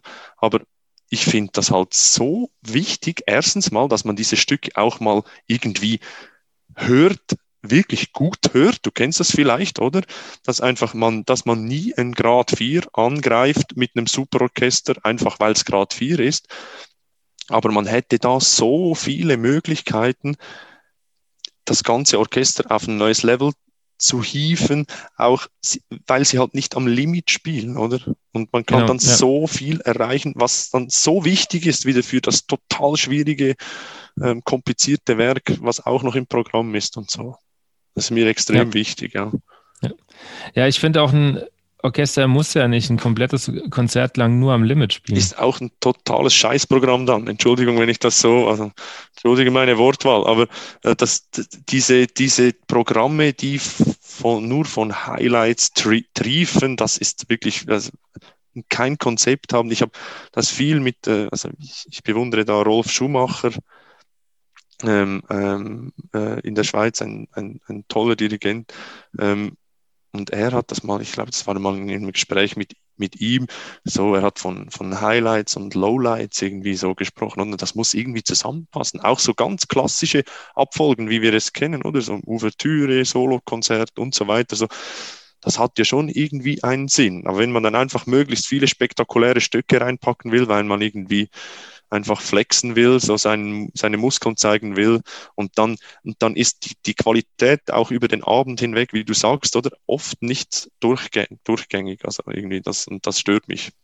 Ja, also ich glaube auch einfach, dass es dem Musiker unterm Strich nicht so viel Spaß machen kann, wenn du permanent am Limit spielst und eigentlich nur gucken musst, dass du zum nächsten Stück noch durchkommst mhm. und dann Ansatz irgendwie vielleicht heute mal einen schwachen Tag mhm. und hast aber noch zwei Stücke vor dir mhm. und hast nicht mal eine Nummer, wo du mal vielleicht einfach nur schön spielen kannst. Mhm. Ja, gerade für mich als Holzbläser war auch etwas, was ich lernen musste und sicher auch noch nicht immer gut hinkriege. Äh, Blechbläser, Kraft und so weiter, oder? Das mhm. ist meine, also die Blechbläser meinen ja, äh, eine Klarinette könnte man irgendwie zwei Tage im Stück spielen. Stimmt ja auch nicht. Also auch wir ja. haben ja, äh, auch unser Ansatz hat mit Kraft und also mit Muskulatur zu tun, die sich ermüdet. Aber es ist halt schon äh, ein größeres Thema bei den Blechbläsern einfach genau. äh, durchs Instrument bedingt und das musste ich auch irgendwie lernen, oder? Wenn ich da irgendwie, habe ich auch schon erlebt, uh, das ist jetzt ein bisschen, ja, die sind jetzt am Limit, aber das liegt vielleicht auch ein bisschen an meiner Programmierung, ja. Ja, genau. Wie siehst du die Aufgabe in, in, in deinem Orchester? Bist du mehr oder bist du nur musikalischer Leiter oder bist du auch jemand, der so ein bisschen ähm, managementtechnisch auch noch im Hintergrund deine Fäden zieht, weil du sagst, dir ist das wichtig? Ja, sehr. Also ich bin äh, mit Sicherheit nicht nur musikalischer Leiter. In gewissen Orchestern ist das auch, äh, gehört das zum Anforderungsprofil. Also beisp beispielsweise hier äh, in der Stadt Luzern mit dem, mit dem großen Jugendorchester. Das ist ein Orchester, welches eigentlich eine Auswahl ist. Also sie spielen Probespiele, die kommen aus dem ganzen Kanton und aus anderen Kantonen der Zentralschweiz. Und das ist im Jobprofil so drin, dass ich, also ich kopiere da das ganze Programm beispielsweise. Das ist mein mhm. Job. Also ich, äh, ich, okay. ich, ich habe da eine super Hilfe ähm, äh, im, im, im Büro, also im Sekretariat der Musikschule mit der Johanna Bettig, mit der, das ist eigentlich so meine, meine, meine Orchestermanagerin in dem Sinn, die, die, die sagen mir nachher, wir müssen das und das und das noch und so, aber das, das zählt zu meinen Aufgaben und ich bin, also das ist ja auch was Schönes, ich kann da total frei konzipieren irgendwie. Also ich kann mhm. total meine Ideen umsetzen. Und in den anderen Orchestern wäre es eigentlich nicht unbedingt so, aber ich kann halt irgendwie auch nicht anders. Gebe dann oft auch irgendwie meinen Senf dazu. Ähm, bin, ich bin vielleicht dann auch nicht immer so pflegeleicht halt als Dirigent, muss man auch sagen. Ähm, wobei die meisten das irgendwie schätzen, äh, dass, dass, dass, dass meine Ideen irgendwie ja da auch immer irgendwie einfließen und so und dass ich da irgendwie ja manchmal manchmal geht's dann aber vielleicht auch ein bisschen zu weit, habe ich auch schon habe ich mich auch äh, schon gefragt. Also wenn dann irgendwie, ich sage jetzt Beispiele, was es immer mal geben kann, vielleicht ein bisschen zwischenmenschliche Reibereien in irgendwelchen Registern oder so. Sowas, was immer mhm. irgendwie ist und wieder vergeht und dann und so weiter. Da habe ich mich auch schon irgendwie darum gekümmert oder versucht, mich darum zu kümmern und habe dann gemerkt, das ist dann irgendwie, ja, das frisst dann zu viel Energie und wäre dann vielleicht mhm. wirklich nicht, auch wenn es gut gemeint ist, nicht unbedingt meine Aufgabe. Ja. Ja, ja. Ja, das kann ich verstehen. Da bin ich auch jemand, der bei so Dingen, glaube ich, meint, mit einsteigen zu müssen, um da irgendwie zu vermitteln. Vielleicht kommt das so durch meinen, durch meinen Lehrerberuf. Aber habe dann auch schon festgestellt, vielleicht wäre es besser, wenn man es dann nicht tut, weil es nicht die Aufgabe ist und weil es dann doch irgendwie Energie frisst. Genau, genau. Und trotzdem, meine, wir tun es ja wahrscheinlich, weil uns das große Ganze am Herzen liegt, oder? Ja. Weil wir definitiv. ja nicht, weil wir solche Dinge nicht wollen in der Gruppe und weil wir dann auch aktiv dagegen ankämpfen äh, wollen. Aber äh, ja, das, das, das kann schon irgendwie zu viel Energie fressen, ja. Was würdest du sagen, wenn du jetzt in die Nachbarländer schaust? Was ist der Unterschied in der Blasorchesterszene von der Schweiz zu Österreich, Deutschland, Belgien? Ich glaube, ähm, ich weiß nicht viel, muss ich jetzt sagen. Wenn ich jetzt Dinge sage, die nicht stimmen, musst du mich gleich korrigieren. Ähm, ich empfinde es so, aber vielleicht liegt das auch daran, dass der Süden halt näher bei der Schweiz ist, der Süden ja. Deutschlands, dass es, dass, dass da mehr passiert, als je nördlicher ich gehe. Ja, das stimmt schon. Okay, das, das stimmt schon. schon so ah, ja. Mal nicht falsch, Glück gehabt. Und ähm, ich glaube, dass die traditionelle Blasmusik jetzt bei euch, ich hoffe, ich sage es richtig, böhmische Blasmusik, dass die viel, viel, viel verankerter und auch noch präsenter ist als bei uns. Und auch in Österreich. Ja, also das ist, glaube ich, das ist, ist, schwierig zu beantworten, ob das stimmt, weil ich glaube, das liegt immer so ein bisschen auch am Orchester. Also wir haben natürlich sehr viele, die sich tatsächlich auch nur auf diesen traditionellen Bereich ähm, spezialisiert haben. Aber genauso gut haben wir ja auch welche, die, die eher sich der symphonischen Musik zugewandt haben. Also ich habe ein Blasorchester, die sehen sich hauptsächlich unter dem Jahr schon auch als symphonisches Blasorchester. Wir machen natürlich auch die anderen Sachen. Ähm, aber man merkt schon auch, dass einfach der Schwerpunkt in der konzertanten Musik liegt. Mhm. Also ich meine das auch überhaupt nicht despektierlich. Ich meine das nein, einfach, nein, nein, einfach auch, also ich finde das auch irgendwie, also das finde ich beeindruckend, ist was, was ich halt irgendwie von Michael gelernt habe, oder? Der mhm. Michael, also von den Egerländern, der, der, der ein guter, guter Studienfreund von mir, der hat in Luzern studiert. Ich muss kurz ausholen, wenn wir Zeit haben. Und dann ähm, sind wir immer mit Freunden zu ihm ins Allgäu gefahren. Jeden Sommer. Ja. Okay. Er hatte immer im Juli Geburtstag. Wir haben da immer eine tolle Studienreise gemacht. Ging immer einen Tag nach München und dann hat er meistens gesagt, ja, da irgendwo in äh, Kaufbeuren ist Tänzelfest und so und dann mhm. irgendwie so. Diese, ja, das war halt total toll. Und einmal, und wir haben nie, also wir waren alles Musiker, oder? Und, und äh, ja, und dann einmal, wir, wir konnten nie irgendwie was mit dieser Musik, Blasmusik, diese traditionelle Blasmusik, die kannten wir irgendwie so nicht. Und eigentlich dann auch, wenn man es nicht kennt und dann so vom hohen Ross des Berufsmusikers, oder? Irgendwie so, ja, das ist halt einfach so das und so. Und dann der Michael immer so, nein, und dann müssen wir irgendwie, und, und jetzt nächstes Jahr spielen wir mit den Egerländern, dann kommt ihr und dann ans Konzert. Das war was vom beeindruckendsten, was ich je erlebt habe, wirklich. Also mit das, das, wie, wie, das können, kannst du dir in der Schweiz nicht vorstellen, dass es in diesem Maß an, an, an äh, also nur, also wir, wir sprechen gar nicht von der absoluten Qualität dieser Musiker, die ja fantastisch ist, aber einfach diese Energie mit ja. dieser Musik in diesem Riesenzelt, irgendwie, es war unglaublich toll. Unglaublich ja. eine tolle ja. Erfahrung. Ähm, ja, und das gibt es bei uns halt irgendwie nicht. Bei uns gibt es dann schon so, ähm, die heißen dann aber so Blaskapellen, die dann das so imitieren, teilweise ja. auch sehr gut machen. Ähm, der Michael leitet ja auch eine Formation hier, Lublaska ja, in Luzern. Genau, genau, Das ist, ja. die machen das sicher super. Aber ich denke, dass wir halt dann nicht so, also das muss uns wieder Michael, der erklärt denen dann das wahrscheinlich, wie es genau sein muss und so. Das ist ja eine total eigene Stilistik. Und äh, bei uns gibt es das halt äh, ja nicht so viel. Und das ist sicher auch ein Unterschied. Ähm, weitere Unterschiede weiß ich jetzt nicht. Ich weiß, ähm, ich glaube schon, dass die Dichte halt in der Schweiz riesig ist für die, für die, für die, für die Kompaktheit, sage ich jetzt mal, für die kleine Größe des Landes. Oder? Also das ist, äh, ich glaube, das eidgenössische Musikfest ist das größte mhm. Musikfest der Welt, glaube ich, im Amateur. Also ich, habe ich mal gelesen irgendwo. Ja, aber also vielleicht äh, ist das jetzt falsch, was ich sage, aber ich habe immer so den Eindruck, dass bei euch noch viel mehr Wert gelegt wird, dass der Dirigent auch ähm, das studiert hat oder ein Berufsmusiker ist. Mittlerweile, ja, kann man das so sagen. Das hat sich natürlich auch entwickelt. Ähm, da weiß ich jetzt gar nicht, wie es bei euch in Deutschland ist, natürlich, aber bei uns ist das schon auch in den unteren Klassen Usus eigentlich. Okay. Weil jetzt stellt sich mir nämlich folgende Frage, weil die Diskussion haben wir immer mal wieder. Ähm, wir hätten das gerne, mhm. glaube ich, auch in Deutschland. Ähm, und das wird, glaube ich, besser. Mhm. Aber ganz viele, gerade kleinere Vereine, ähm, Mittelunterstufenorchester, die sagen natürlich, ja, wir können das ja noch nicht mal finanzieren. Mhm.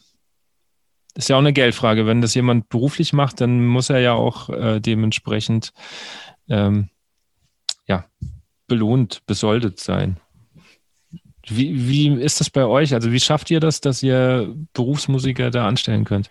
Ich glaube schon, dass, ähm, also erstmal muss man sagen, dass es nicht den Dirigententarif gibt. Oder es gibt schon so, ich glaube, vom, vom Schweizerischen Dirigentenverband gibt es so Richtlinien, ja. die eingehalten werden müssen, aber das, das ist klar, dass es immer noch sehr viele Orchester und äh, so Harmonie-Ensembles und Brassbands das ist auch ein sehr großer Teil bei uns in der Tradition, die Brassbands ähm, gibt, die sehr, ich sage jetzt mal, schlecht entlöhnen. Äh, und die, äh, also wo man dann im Monat wirklich nicht äh, ja, das kriegt, was man, ja, was eigentlich so empfohlen wird, auch vom Dirigenten. Und es gibt auch nicht so. Aber es wird grundsätzlich, ja, ja. du sagst es richtig, es werden professionelle Musiker angestellt. Die Unterstützung der Kommunen und Städten ist, glaube ich, ähm, weiß nicht, eben vielleicht sage ich jetzt das Falsche, aber einzigartig. Also das wird mhm. schon, diese Tradition wird schon auch finanziell extrem unterstützt. Wenn ich sehe, was meine Orchester für Beiträge aus Stadt, von Stadt, Kanton oder Dorf irgendwie so erhalten, ja, kann man schon so sagen, ja. Okay. Ich hoffe, das hören jetzt vielleicht auch Kommunen bei uns. Schneiden sich mal eine Scheibe ab. Nein, aber das ist ja wichtig. Also das ist ja auch dieses Nord-Süd-Gefälle, was du angesprochen hast. Wenn ich jetzt auch in Süden Deutschland gehe und da manchmal auch Orchester mir anschaue, was die für Proberäume haben. Also die dann auch äh, bezuschusst werden und wie das Richtung Norden teilweise aussieht, da, da sind ja Vereine manchmal froh, wenn sie überhaupt irgendwo unterkommen. Ja. Und dann sitzt du in irgendeiner ja. Besenkammer am besten ja. und bist froh, dass du da irgendwie gerade so reinpasst mit deinen 40 Mann. Also ja. Das ist sicher so. Und, bei, und ich denke, es gibt auch in der Schweiz Unterschiede. Und ich lebe jetzt hier in Luzern. Das, in der Zentralschweiz ist die ist die, äh, die Blasmusik äh, in allen ihren Sparten, sei es wirklich symphonisch oder traditionell, extrem wichtig und extrem groß. Und gerade auch die Infrastruktur, also wird wirklich äh, geboten, jetzt hier ein bisschen zehn Minuten von der Stadt entfernt in Neunkirch, wo ich noch als Saxophonlehrer ein bisschen arbeite. Die bauen jetzt ein total neues Ding im Dorf. Das wird, musste dann, also das ist demokratisch halt, es gab eine Abstimmung und so. Mhm. Ähm, das war nicht einfach, aber das ist jetzt durch. Ein Musikschulgebäude mit einem großen Konzertsaal, wo auch am Donnerstagabend die Harmoniemusik des Dorfes darin probt und so weiter. Oder das ist äh, hier in der Stadt, das ist dann das, der Extremfall, wurde das Luzerner Sinfonieorchester hat sein eigenes Orchesterhaus gebaut. Das hat jetzt nicht mit, nichts mit Blasmusik zu tun, aber ähm, das, die Stadtmusik Luzern, auch eines der tollsten Blasorchester, was wir haben in der Schweiz, ähm, die können da auch in diesem Probesaal proben. Das ist ein Probesaal, da, also das glaubst du nicht, wenn du den nicht, nicht gesehen hast. Der ist so toll, oder? Das ist, und das ist, ist schon auch von, von ja, halt vom, äh, vom Dorf, von den Städten irgendwie so wird das schon gepusht, ja, dass das irgendwie. Wo siehst du dich denn in den nächsten fünf Jahren? Also welche Ziele hast du? Ist vielleicht auch mal ein Ziel, Sinfonieorchester zu dirigieren oder reicht dir die Blasorchesterwelt? Das kann ich nicht sagen, kann ich nicht sagen. Das kann, ich glaube, es ist nicht so einfach, irgendwie spartenübergreifend. Also, wie, wie, kommt man zu dem? Ich würde das sofort machen, natürlich. Aber das Gefühl, dass ich, mhm. dass ich das könnte. Aber ich glaube, die irgendwie alles, was man, oder vielleicht ist es ein bisschen übertrieben gesagt, aber alles, was man irgendwie so in diesem symphonischen Bläser-Ding erreicht, das zählt irgendwie nichts bei bei denen und ja. alles, was man bei denen erreicht, ein Dirigent jetzt, der vielleicht dann auch mal ein Blasorchester dirigieren will, das zählt dann bei uns irgendwie nichts. Und das ist irgendwie halt Quatsch und so. Das müssen wir vielleicht mal ein bisschen überwinden. Ähm, und äh, sonst in fünf Jahren, ja, das ist so diese Frage, normalerweise habe ich die immer gerne beantwortet. Jetzt, ich weiß nicht, also ich wäre erstens mal einfach wieder froh, wenn es dann irgendwie nach dem Sommer wieder irgendwie planbar ist. Das ist mal das Erste. Ähm, aber ähm, dann habe ich natürlich schon viel, viel vor. Ich habe das Gefühl, dass ich wirklich, äh, ich habe große Lust mit meinen Orchestern wirklich die, die Entwicklung weiter voranzutreiben. Ähm, speziell auch in Sarnen, weil es ein, natürlich ein, ja, ein Riesentanker ist mit großer Tradition. Also ich blicke da ehrfürchtig auf meine Vorgängerinnen und Vorgänger. Ähm, da ist natürlich irgendwie ja, viel, viel äh, da liegt viel drin, aber eben die Leute müssen immer mitgenommen werden und so weiter. Des Weiteren ähm, möchte ich gerne ähm, projektmäßig ein bisschen rauskommen. Das hat auch nicht immer so einfach. Oder es ist vielleicht jetzt auch toll, irgendwie diese Plattform bei dir zu haben und so, dass man irgendwie, ich, ich glaube nicht, dass mich, das, also muss ja, das muss mich niemand kennen in Deutschland, oder? Und es wird mich auch niemand kennen in Deutschland. Aber vielleicht kennt mich jetzt vielleicht jemand und so. Und ich bin natürlich extrem, extremst interessiert an ähm, verschiedenen Projekten, die rundherum auch in, in unseren in meinen Nachbarländern oder ein bisschen weiter laufen und ja, sich den Ruf zu erarbeiten, dass man den dann auch mal anfragt, anfragt für, für irgendein Projekt und so, das, aber das kann man ja schlecht steuern. Man kann einfach seine Hausaufgaben machen, man kann tolle ja. Arbeit oder versuchen, tolle Arbeit zu machen und dann kommt das dann vielleicht irgendwann. Aber das wäre schon noch so ein, ja, vielleicht ein bisschen den Kreis ein bisschen größer zu ziehen, als er jetzt ist. Genau, das wären so Dinge, die, die anstehen für mich. Jetzt habe ich noch eine persönliche Frage. Wie schaffst du das, das Niveau überall so hochzuhalten, also spielerisch hochzuhalten, unterrichtsmäßig, dirigentisch hochzuhalten. Du hast ja noch eine Frau, hast du vorhin gesagt. Genau. Das ist ja, also. Die beste, ja die beste Frau habe ich, eben deswegen geht das. ähm, ähm, ja, das ist, äh, ist immer wieder eine Frage, die, mich, die ich mir bewusst stelle. Ich stelle sie mir aber bewusst nie dann, wenn es ganz eng ist also es gibt da irgendwie diese Wochen dann, jetzt dieses Jahr halt nicht, aber lassen wir das. Ähm, es gibt dann irgendwie diese Wochen im Herbst, wo irgendwie, und dann ist da Konzert und Tag darauf noch Probetag und dann noch das und dann noch Konzert mit dem Quintett und dann noch Proben und so weiter. Und da denkst du mir, ja, ist alles zu viel und dann, aber dann lasse ich, schiebe ich das beiseite. Ich, ich, ich tue das dann nicht analysieren, weil das hat keinen Wert dann irgendwie. Ja, dann würde ich einfach ja, die ja. Hälfte künden und irgendwie nicht, nicht mehr machen. Ich versuche das immer irgendwie im ruhigen Moment zu machen und das habe ich jetzt ja Zeit gehabt dieses Jahr und habe jetzt auch, ähm, ich werde ich werde nicht mehr Saxophon unterrichten jetzt ab Sommer. Das war aber wirklich okay. auch nur einen ganzen, ich habe noch vier Schüler unterrichtet, Schülerinnen und Schüler. Ähm, das werde ich nicht mehr machen. Einfach auch, ja, weil, weil ich wirklich, wie du sagst, ich will die Qualität hochhalten. Wir haben anfangs des Gesprächs von der Vorbereitung für eine Probe und so weiter gesprochen. Ich möchte mir nicht nachsagen lassen, dass ich da nachlasse mit der Zeit. Ja, das ja. möchte ich wirklich nicht. Ähm, und ich bin in der komfortablen Situation, dass ich äh, auch so finanziell abgesichert bin durch meine Orchester, dass das gut funktioniert und dass ich mir die Zeit nehmen kann. Also ich werde dann grundsätzlich zu Hause sein, ich werde nur am Abend arbeiten. Ist auch ein Problem oder kann auch ein Problem sein.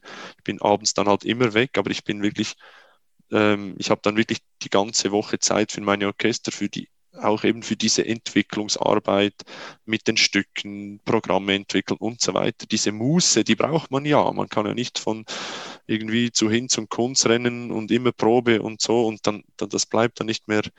mit dem Quintett ist es natürlich auch so ein, wie sagt man, ein Draht, so ein Seilakt oder irgendwie. Ähm, wir arbeiten so projektmäßig und dann weiß ich einfach ganz genau, ähm, wann ich mit was beginnen, beginnen muss, um dann wieder so fit zu sein. Ja, und meine Kolleginnen und Kollegen im Quintett sind natürlich teilweise ja, tierisch viel am Spielen, oder? Und ich sage immer, ich sage mir einfach sofort, wenn es irgendwie nicht mehr passt mit der Qualität und so. Aber da ist mein eigen, ja, mein Ehrgeiz dann auch irgendwie hoch, dann wirklich immer wieder auf dem Punkt zu sein, wenn, wenn ich dann da sein muss und irgendwie meine Qualität abrufen muss. Da, ja. Was würdest du jetzt rückblickend deinem jüngeren Ich von vor 10 Jahren, 15 Jahren raten mit deinem Wissen von jetzt? Ich würde es wirklich genau, ich würde es irgendwie genau gleich machen. Ich würde, ich meine, ich habe auch irgendwie Glück gehabt. Mit die, ich, also das kann man wirklich sagen, man, ich habe Glück gehabt, die Entscheidung jetzt zum Beispiel mit dem Dirigieren zu treffen. Das kann man wirklich so sagen. Weil ich habe dann, ich habe das immer irgendwie geahnt und jetzt weiß ich es auch, dass Unterrichten auf dem Saxophon irgendwie, das ist cool, aber wenn das zu viel wird, dann macht mir das keinen Spaß mehr. Was ich vielleicht, ja, und das habe ich dann vielleicht unbewusst mit dem Dirigieren, das war eine total emotionale Entscheidung, oder? Du musst dir vorstellen, ich ging zu Felix in Unterricht und zweimal und wow, was ist das? Und er hat gesagt, hey, äh, das funktioniert. Er hat mich dann auch wirklich dazu animiert, noch einen Master zu machen, dieser Orchestrungsleitungsmaster äh, noch zu machen und so. Und das, ich hatte, hatte auch immer das Glück, die Leute zu haben, die mich gepusht haben im richtigen Moment. Aber ich würde äh, jetzt zum Beispiel einen jungen Musikstudent würde ich wirklich raten, erstens nicht zu viel zu überlegen im Sinn von mach wirklich das, was oder investier und wenn du ins Orchester willst, dann investier das. Aber dann geh nicht noch drei Nachmittage unterrichten. Oder? Das sind wir wieder bei den Eltern, oder die mir immer diese Freiheit gegeben haben. Ich habe schon auch immer ein bisschen unterrichtet, so maximal so einen Nachmittag. Einfach so fürs Sackgeld, sagt man bei uns in der Schweiz, oder so, das Taschengeld. Ähm, aber sonst hatte ich die Freiheit. Und, und ähm, ja, jetzt, wenn ich natürlich, äh, früher hat man mir immer gesagt an der Hochschule und Saxophonisten, was macht ihr überhaupt? Und die könnt ja sowieso nicht ins Orchester gehen. Und ich habe dann immer gedacht, ja, du kannst mir ja dann einen Brief schreiben oder eine E-Mail, wenn du das Probespiel bestanden hast. was ja auch, also so schwierig ist, oder? Aber ja, wir haben dann vielleicht, und ich sehe ja viele Kollegen, auch Saxophonisten, die, die haben irgendwie ihr Feld gefunden, weil sie vielleicht auch früher irgendwie sich was ausdenken mussten, wie es dann aussehen soll, oder? Ja. ja. Wir kommen langsam zum Schluss, Sandro. Ich mache am Schluss immer so eine Schnellfragerunde und äh, bin sehr gespannt. Also wichtig ist, dass du relativ schnell antwortest. ohne, lang, ohne lang zu überlegen. Okay. Okay. Bauch- oder Kopfmensch? Äh, Bauch. Spielen oder dirigieren? Dirigieren. Was hättest du vor fünf Jahren noch nicht gedacht? Dass ich äh, heute da sitze und ein Jahr kein Konzert gespielt habe. Okay.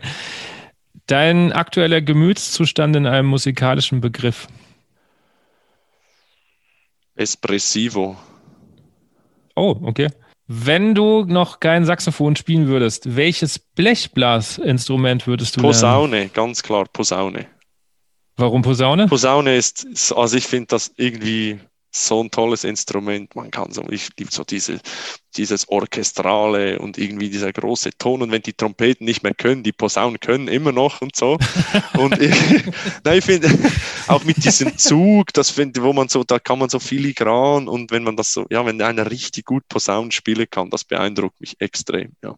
Ja, es sieht halt auch schon einfach cool aus mit Total. dem Zug. und irgendwie Posaunisten sind da immer so tolle Typen irgendwie. Also, ja, irgendwie. Ja, Okay. Deine nervigste Angewohnheit? Äh, ungeduldig.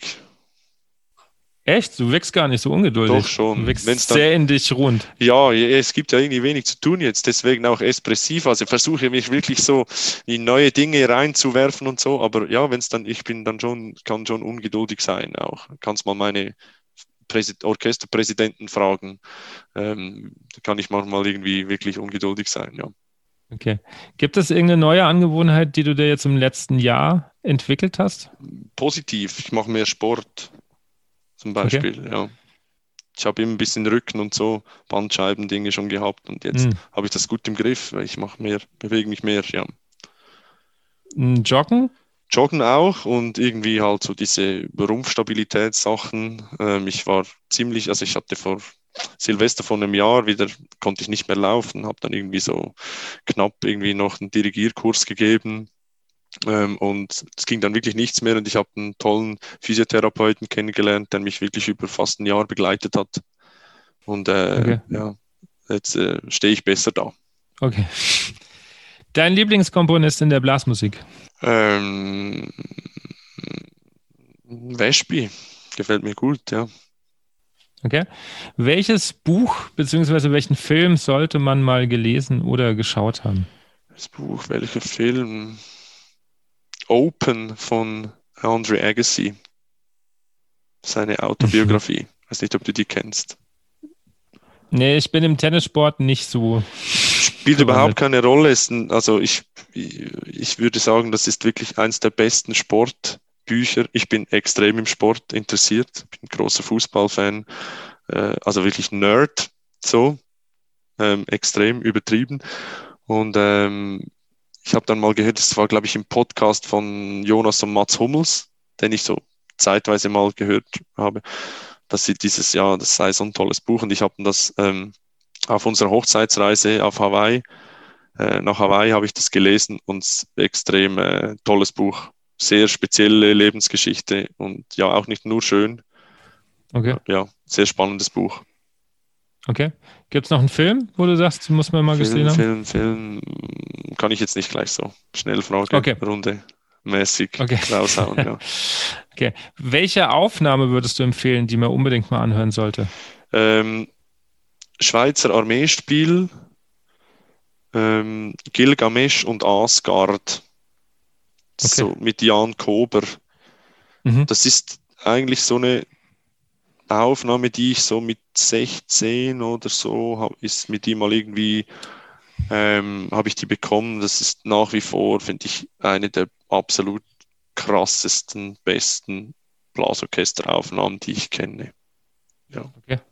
Höre ich mir gleich nachher mal es ist, an. Ist, ist glaube ich, von, äh, also von Beriato, dieses normale, also ja, mhm. Gibt es, glaube ich, auf iMusic und all diesen Plattformen, ja. Okay. Was sind deine persönlichen Wünsche und die Wünsche für die Blasmusikszene? Ähm, meine persönlichen Wünsche ähm, sind, dass es irgendwie, dass ich meine, ja, dass ich die Möglichkeit behalten kann, irgendwie so meine Träume zu erfüllen, auch meine verrückten Ideen umzusetzen. Das schaut eigentlich ganz gut aus. Ich habe wirklich so mein Umfeld auch mit den Orchestern, die sehr willig sind, meine Ideen mit umzusetzen. Das ist etwas sehr Wichtiges, habe ich auch schon anders mhm. erlebt.